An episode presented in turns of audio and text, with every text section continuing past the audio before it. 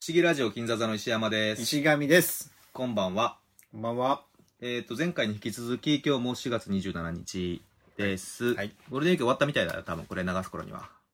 最高ですね。最高でした。最高です。はい。ゴールデンウィークの時にうん仕事してないっていううん。のは俺すっごい久しぶり。あ、そうう。俺はね、まあこん。れ、結構あるあ、あんまないかな。ゴールデンウィーク中は、あ、でも仕事ないかもな、あんまり。いつ何かしも。らやってる印まあね気がするんだけど。今年はもう仕事ですわ。死ぬほど仕事ですわ。まあ頑張ってください。まあでも大して金にならないんだよな。あ、そんな話どうでもいいわうん。おうはいはいそれで、えーっと、今回もちょっと雑談と、えーっと、まあ、最近見たドラマと映画の話ちょっとしようかな。うんうん。そうね。うんでさ、まあ、うん前回ちょっとね、うん藤上さんが言いかけてた、うんうんそうウエストワールドの話、ちょっとするか。しようしようう。ん。で、うん石上さんは1話だけ見たんだよね。一話だけ見て。で俺は前からまあおすすめしてて、うん見ろ見ろと言ってたとそ。うんであ、ん微妙だったんだ。微妙っていううかん、あの、一話だけ見てうも、ん。なんかう、ん。次もそんなに見たい感じがない。なくて、本当に。その設定自体も、うん。ちょっと、まあ、突飛っちゃ突飛じゃない。まあね。うん。で、だから、こうな、いまいちね、うん。石原さんがうん、すごい見てくれって言っはいはたい。おすすめ、ポイントがわからわん。かんなかったのよ。そうなんだ。だから、聞きたいとおし教えて、と。あのね、でも、うん。俺的に言うと、うんもしこの1話を見て、うんあんまり乗れなかったんなら、うんもうその後乗れないと思う。っていうのは、うんこの1話は、うんまあ、ドラマの1話目って、まあ、パイロット版うん。っていうぐらいでさ、うんあのーまあ、その後、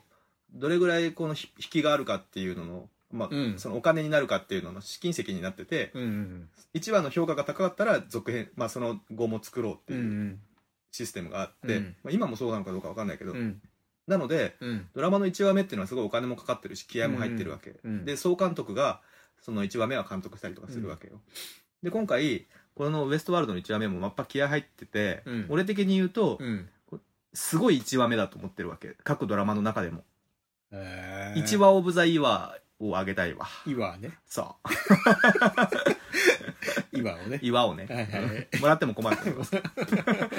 いはい。でクリストファー・ノーランの弟かうん。なんちゃらノーランがこれやってんだけどさあ、そうなうんだ。ん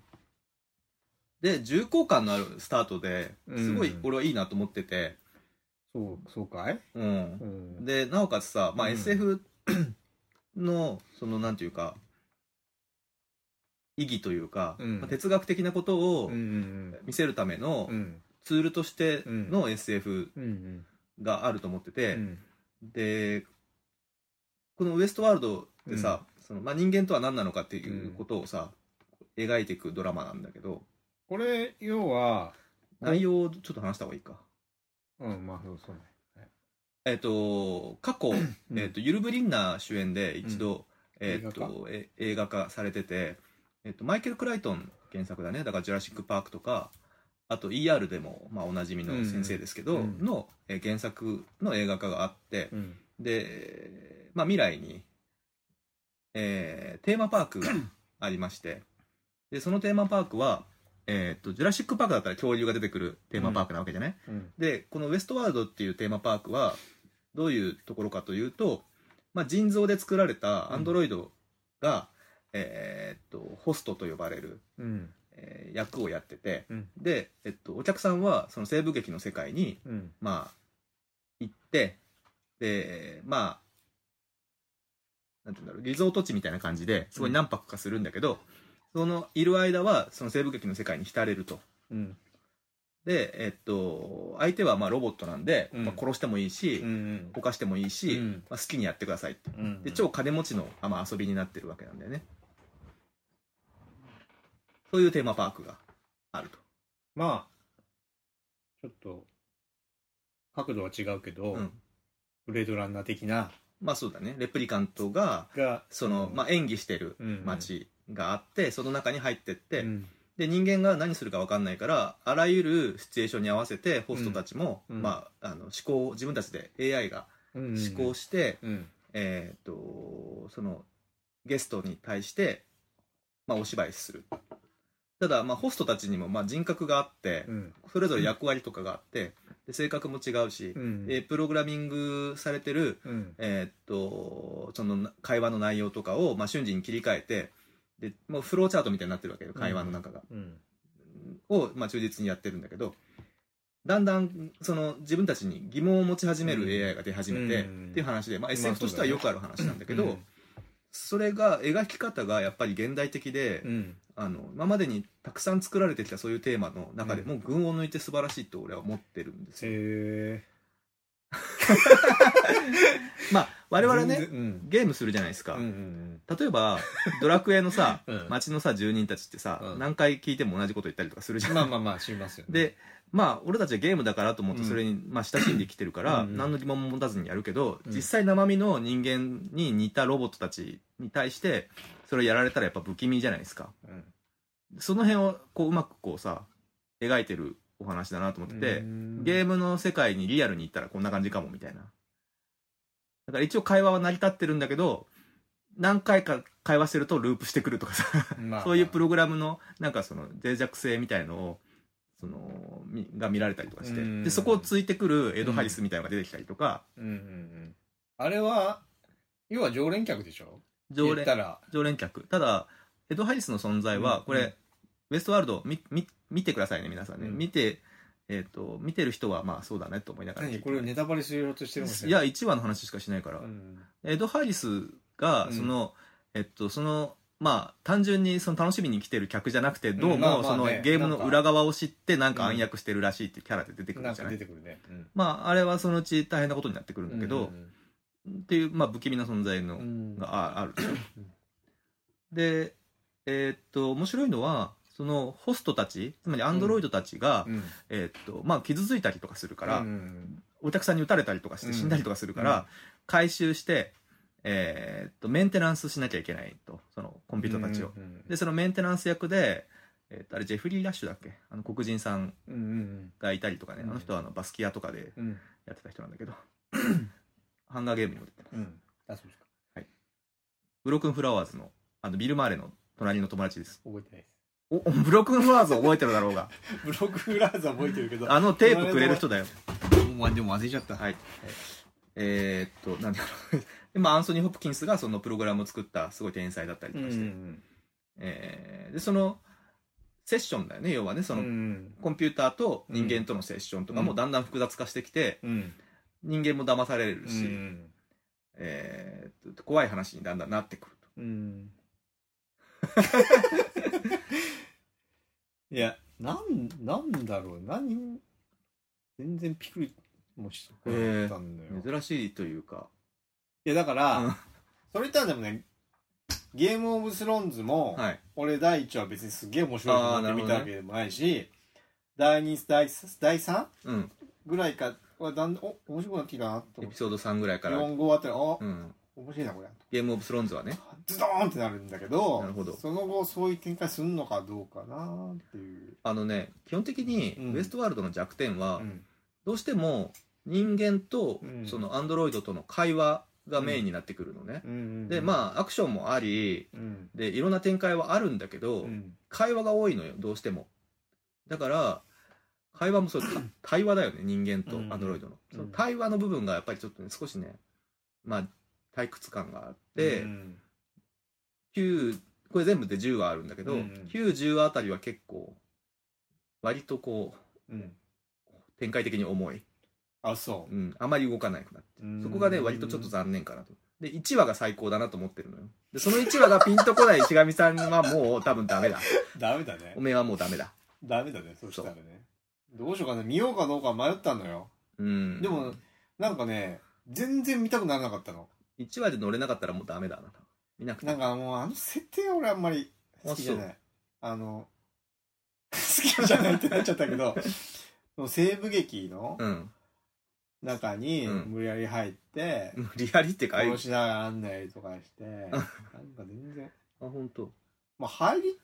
すごいワクワクするけどねもしこんな世界があったら自分だったらどうするかなとか何して人楽しむか殺すないや殺さなくてもいいわけだからそんなことしたければしたすればいいし、うん普通にゲームとして楽しめばいいわけゲームだったらもうゲームでいいじゃん。でレッド・レッド・リデンプションでいいじゃんっていうなんか実実際に入れる方が面白いじゃんコントローラー握ってる方がいい。なんか、ああいう生っぽい、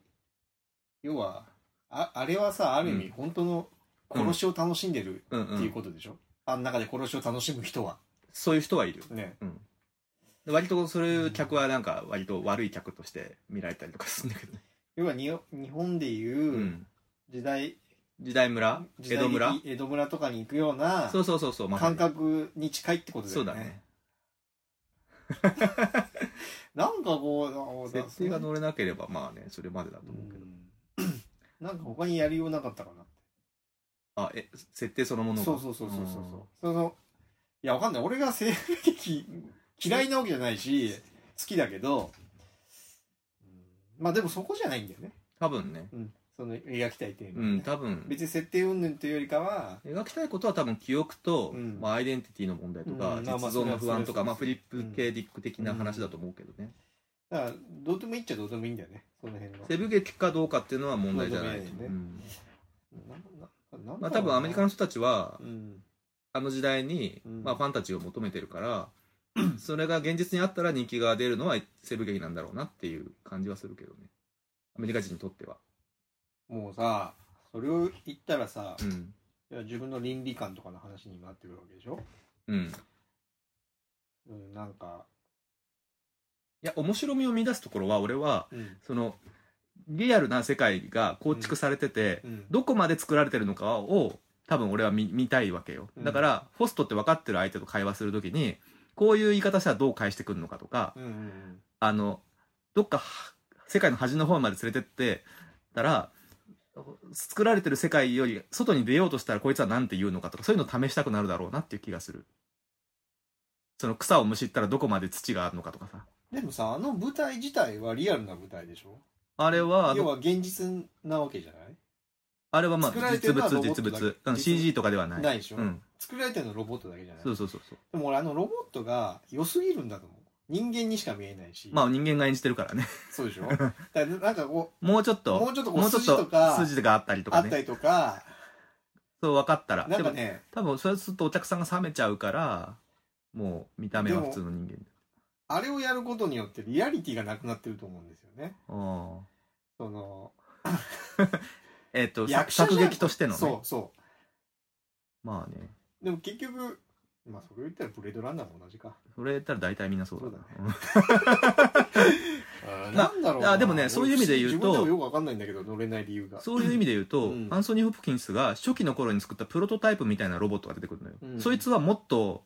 本当に人間とロボットの愛の子みたいな喋り方も動きももその会話のルーチンの短さとかう微妙に会話がそんなに噛み合わなかったりとかなるほどするおっさんが出てきてうんうんそいつなんかエディとか呼ばれてるんだけどうんバーテンダーの役なのようんでそいつ他の世代のやつはもう壊したんだけどそいつだけホプキンスが直しながらうん自分のそのなんか感情を吐露するために取っといてるロボみたいな感じで出てくるのうんそれとか見るとはあ初期はこんなぎこちなかったんだなとかって思いながら見れるから割とその深みがあるというかねうん想像の余地が結構大きくてであのウエストワールド以外の場所とって一切出てこないの今後だからあそうなんだ未来なんだけどこのこの金持ちたちはここに遊び来れるけど庶民はどういう生活してんだろうとか思いながら見るのも結構楽しいあ想像しろと、想像の世界なるほど、うんちょっともうちょっと見てみようかなでも1が一番いいんでしょ1話以上に面白いことはもうない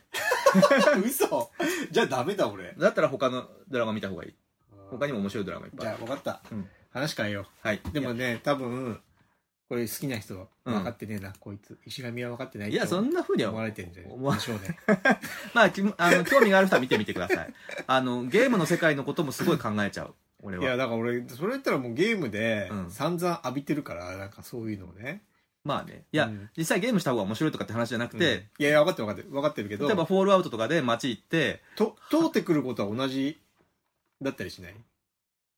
なんていうかさ、うんそのあるものの裏側を見る楽しみっていうか、うんだあのダンジョン飯のさうん久井涼子先生っていうんだけど、うんの短編集とかもそういう話が多くて、うんゲームの世界でうん魔王を倒した後勇者どんな生活してるんだろうとか、うん画面のコマンドで俺たちうんあはるよそのたモンスターを倒したとか出るけど、ダンジョン飯読んだことある実際には何が起きてるのかとか俺ダンジョン飯もダメだったのよそういうとこが違うそのさちょっと視点を変えて見る作品が俺はかすごい好きなんだけど、そうじゃないってことだねな。まあいいかなるほどね。まあでも興味ある人は見てみて。そういう見方もあるんだろうねうん見方変えてみると面白く見えてくる見み方たいな話うん、そうね。あんまりそこに面白みを見出せてないってだけだと思う、俺が。なるほどねうん。ははいい。はい、わかりました。でも、見てみてください。まあね興味ある人そう、はね興味ある人は。はい。でやっぱり、うん昔から言ってるけど、ん。ネットフリックスのブラックミラーのクオリティがやっぱすごいと思っブてラッて、クで見た方がいい。であれは逆に1話完結だから、ん。なんかさ次への興味惹かれて海外ドラマって俺すごい続けて見ちゃうのよ、うんでやめ時が見つからなくてついつい最後まで見ちゃうんだけど1話完結だから1話を見て2話目を見るかって時にすっごい腰が重い要は違う話がまた始まっちゃうわけじゃん そうだ,、だよねからもう今日はこの1話でいいかってなるからなかなか進まないんだよね逆に、うん。まあね。まあ当たり前といえば当たり前、まあその代わりどっから見てもいいってのはあるんだけどで1話ずつのかんあのクオリティがやっぱすごい高くて、うんうん。で、なんて言うんだろう。まあ、面白い。わかりました。じゃあ、ブラックミラーも一話だけ見て。もちろん当たり外れも多いけど見、る。見る見るっつって見てないんだけどね。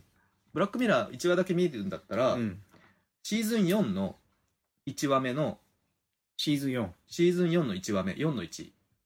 宇宙船カリスター号っていうエピソードがあって、うん。これも、あ、でもこれも純ちゃんダメかも。これも裏側から見る系の、いや、なんかそこに、すごい納得してくれる何かがあれば、俺は見れる気がする。このエピソード何かっていうと、うんえーっと、オンラインゲームうん。とかをちょっと裏から見たみたいなお話。なるほど。中にいる人たちはどんな感じなんだみたいな。うん。外から見ていると俺らはコンピューターで見てるけどそのコンピューターに人格があったらどうこれかさみたいなあと、それ聞いて思い出したんだけど、はいシュガーラッシュ。はいシュガーラッシュも実はあんまり好きじゃないのそうなんだうん。なんでだろうねなんでだろう そこは俺はなんでかわからんわからない、俺も。 でも、共通点があるね。確かにねそのうんなんて言うんだろう 擬人化じゃなくてえーっと要は、劇中劇見てるようなそういうことだよね感覚なのかなそういうことだその入れ子構造みたいになってるうん作品ってことだよねそういうことかそなれがあんまり苦手なんだ苦手なのかね。なんでだろなんか、そこに、う面白みを見出せないうん要は、真っ向勝負でうん感情とかを見たいうんそうかもしれないね。頑張って乗り越える人とかうん。悲しい。いけど立ちの立ち直る人とかを見た方が感動するってことだよ ね。 そうかもしれないね。要は さ、すごいバカみたいだね。いや、そうじゃゃなく て、ウエストワールドとか、シュガーラッシュとか、うん。ブラックミラーのその1話目4、うん4の1もそうなんだけど、要はその話の構造自体を楽しむためのものじゃん。うんその登場人物たちの葛藤とかよりも、どっちかっていうまと、あまあ、そうね。世界観うん。を楽しむやつだから、うん確かに訴えてくる感情のうんポイントが違うよね。単純に熱い。でも世界観も楽しみたいんだけど、なんかその、劇中劇的なことをやれると冷めちゃうのかな。なるほどね。感情がそっちにあんまりこう、う。いや、そ、そ直接れの、訴えだてかこないもんね。らその劇中劇やってる外側のリアリティをもっと見たくなってくるっていうか、あー そういう意味では合致してる気もするけどね。違う よくわかんまあないな。まあまあ俺の感情この、自分でもよくわかんないんですけど。その分析はちょっと酒飲みながらの方がいいかもしれそうですね。ない。 あとね、ウエストワールドじゃないや、ブラックミラーのうん。シーズン4の5、エピソード5のメタルヘッドっていうのもすっごい、これはそんなもう、あの、裏側とかじゃなくてもう真っ向、真っ向かっこいい。メタルヘッド。メタルヘッド。さっき言った生だっけ1、4の1 ?4 の1。と4の5。4の1はちょっとそういう意味で言うと、やっぱり裏側系だか裏ら、チが、でも、ちょっともャレンジするう、。ちょっとチャレンジする。ちょっと、てかもうウエストワールドを見てみるよ。2話目。はいはい面白くなってくるかもしれないし。かもねうん。で4の5のメタルヘッドは、もう真っ向勝負でかっこいいから、あこれは見て、ぜひ。これは多分、純ちゃんも好きだと思あ、う。そう。うん。その、 やっぱり、近未来の話うんで、そのごくごく一部を、うんものすごく詳細に捉えたみたいな。うん。で、別に仕掛けとかそんなないから。普普通に単に、単にかっこいい。あ、そう。うん。っていうかね、映像関係にうん。属してる人間だったらう、ん。その、画面も多分すごい好きだと思う。そのあ、そうなんだ。写真家が撮った写真みたいな、うん。どの多分そのシーン切り取っても必ずかっこいい絵になるっていうかうーんメイドと暗部ハイライトの部分と暗部の部分とその中間のグラデーションのグレーの部分とか、うんほんと綺麗に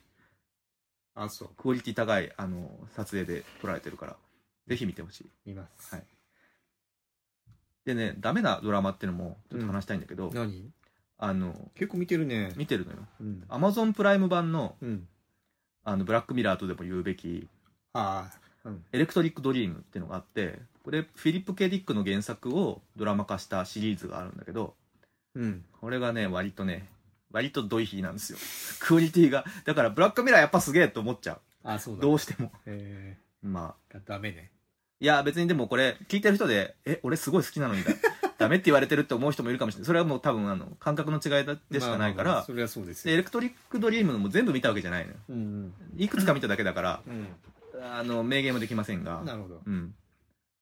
あと、あこんなに続けて話さない方がいいいやいいよあの、オルタードカーボンっていうやつ。知らないなこれもネットフリックス。うんで、これ原作をね、これ偶然なんだけど、うん昔、もう10年ぐらい前だと思うんだけど、本屋さんでうんたまたま見つけて、うんすげえ想定かっこいいから思わず買った本があって、おかっこいいかっこいいでしょ、うん紫と黒で、あの、フィリップ系ディック賞受賞ってそ書いてあうる、けどリチャード・モーガンって人が書いてるんだけど、うんうんまあ、結構長い小説なんだけど、うんうんうんパティシ SF？って SF です。うんバリ SF です。で、これ中のちょっと出してみて。その中もかっこいいじうんあーかっこゃん。いいねかっこいいでしょペーパーバッグみたいなそううそうそうそう。へえー、で、えーすげえいいじゃんこれすげえいいっしょうんえーっとね、4ページぐらいしか読んでない。それはあれなんじゃないの その面白くないとかじゃないじゃないの、忙しくて。で、そうでし結ょ構密度の高い文章なのでう、んうんやっぱりこれもいやーこういうがっつりう、 SF がっつり系なのよ。結構読むの大変だよ、ね、で、しかもこの人独自の造語とか入ってて、で、結構本格、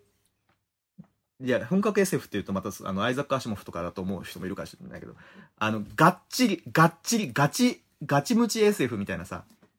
これ何映画化されたのが今、連続ドラマになってる。海外ドラマになってる。あそうなんだ、うんここにさ今ジェイル・シルバーがうん。ワーナーブラザーズで映画化って書いてあ、本当？うん帯に帯にあ本当だあそれからじだいぶ時間が経ってるからこれはどうなったのかねまあも立しちかし消えたになったんらやっじゃないたかいや聞いたことないけど B 級な感じでやったうか、んここにはねフィフィフューチャーノワールの最高峰って書いてあおるうサイバーパンクオーセンティックハードブボレイードルドラミスンテナリーを超えたって書いてあるねまあ別に小説だからね まあねまあっていうのもあってこれは1話目しかまだ見てないんだけど、まあ、これみみ、あのー見たいなと思ってます、んそうですかうん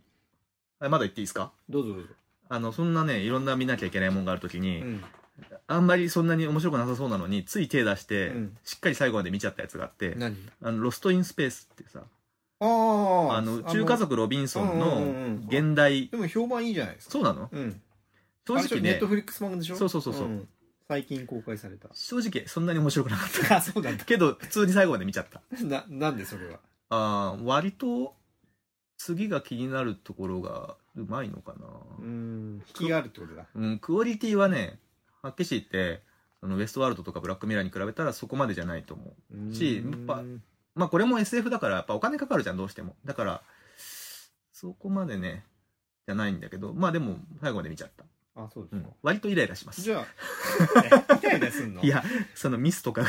登場人物が犯すミスとかに「お前さ」とかって思っちゃう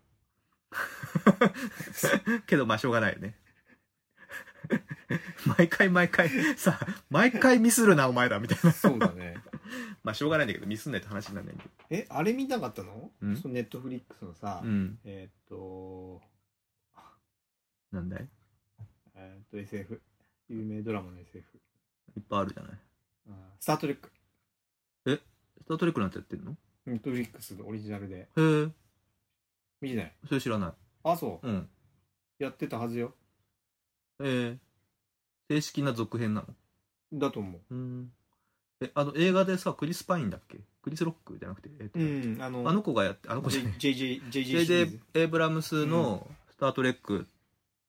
とは関係ないの関係ないんじゃないうんよく知らないけどうんでもドラマシリーズあでも出てないなここにそうあれネットフリックスじゃないのかうんあとなあねるあるあるあるのネットネットフリックスオリジナル「スター・トレック・ディスカバリー」っていうのがえー、ありますよ。俺あんまトレッキーじゃないんだよな、そうなんだよな俺もそんなにトレッキーじゃない。てか俺そもそもあの JJ の映画でしかほとんど知らない俺ね、昔の JJ の映映画画見見ててないよ。見てないんだ じゃあ全く知らないじゃんよくそれでギャラクシークエスト面白いとか言うな、まあ、あれ関係 ないかでも、あの、旧シリーズの映画は見てるかはいらはい、はいあの劇場でちゃんと見てる。はいはいうん、高校生ぐらいの時に。ちなみに言うとさっきの「ブラックミラー」の4シーズン4の1話の「うん宇宙船カジスター号」っていうのもうん。 「スター・トレック」の絡みの話ですなるほど。はいミストとかもあるのミストもやってるねうん。すごいやってるね。うんあとあれもあったよあのえー、高い なんだっけあの高いあの有名なさあのほらあれあるじゃんなんですか高い城の全男然わでかんないんですなけんだどっ。け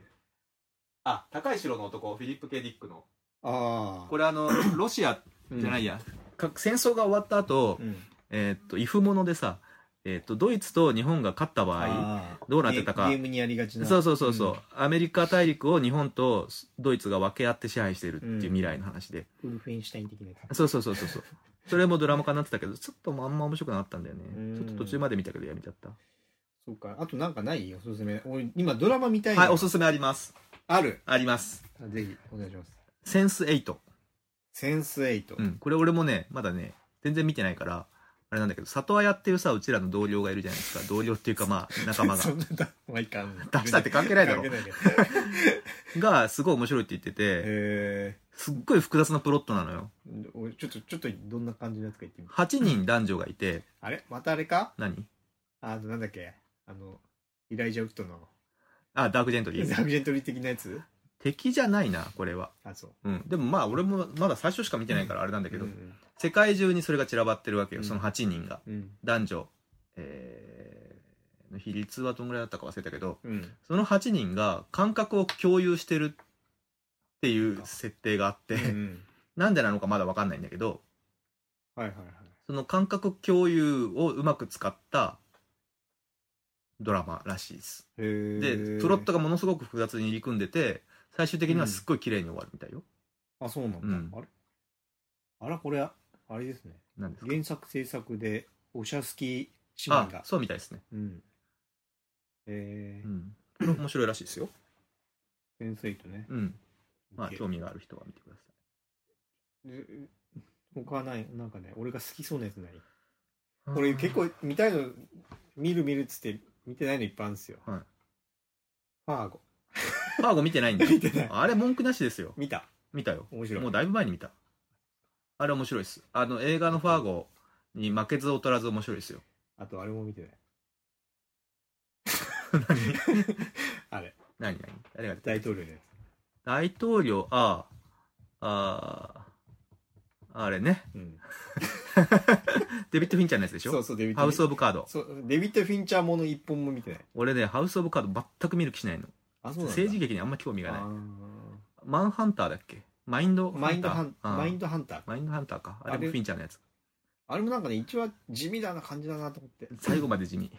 最後見た多の分全部見見た見たんだ多分多分見なくていいんじゃないかなあんま話題にもなってなかったよねいやなってたよ結構最初だけじゃないまあねうん殺人鬼ものだもんねあれうねんうんブラックミラシリアルキラー的なー。第4シーズンまで出てるのこれ。そうなのよただあなんか SF? 基本 SF これ。基本は SF 基本は未来に今のガジェットがどう進化していくかでそこで起きる弊害の話だから超面白そうじゃんこれ。 見なよ見る見る。ちなみに。にシーズン1は3話しかないでシーズン2も4話ぐらいしかないあーだから少ないのでも4から見た方見ていいんでしょどれから見てもいいおすすめはさっき俺言ったでしょいやだからシーズン4見。うんまあねだけど。でも別に順番に見る必要ないのよあー見てって面白そうなのがあれば見ていいあとまあおすすめは3の13、の2かなああれ好きかもしれない3のねうん。 4か5ぐらいで「ハンザ DJ」っていう話が確かあってうん。それは多分キュンキュンくると思うあそうう。んちょっと控えてあと3ジュニペロっていうのもシーズン3にある何 DJ だっけ「ハンザ DJ」っアンザ DJ。ていうのと「3ジュニペロ」 32ペラあんま好きじゃないかもな でも何が好きか分かんなくなってきたから分かんないさあとシーズン1の1話目うん。国歌ってのがあるこれも面白い、こっか。うん、わかった。こんなもんにしとこう基本的にでも外れだなと思ったのはないないんだ。うんえーじゃあ結構やっぱクオリティ高いんだねそう。だねうんシーズン4のね3のねうん。今これ全部空で言ってますからね私、うんクロコダイル3だったか4だったかクロコダイルってのが それはちょっとね微妙。うんあんまりブラックミラーでやらなくていいんじゃないかなって話だったまあちょっと暇、暇、暇じゃないんだけど。まあやんなきゃいけないこといっぱい隙間隙間でいっぱいあるんだけどさ。まあ1話で終わるからう、ん、まあね、そうだね。せ合間に。精神的負担はもうし最近もうすぐファークライやっちゃうからさ、ファークライか、もうスカイリムかちょ。っとストップしなファークライうんファークライやめたらスイッチ、スカイリムやりたくなって。ダメだ こいつあ、もうすごい面白い。じゃあ映画の話しようかはいはいはい、映画の話ね。しましょう。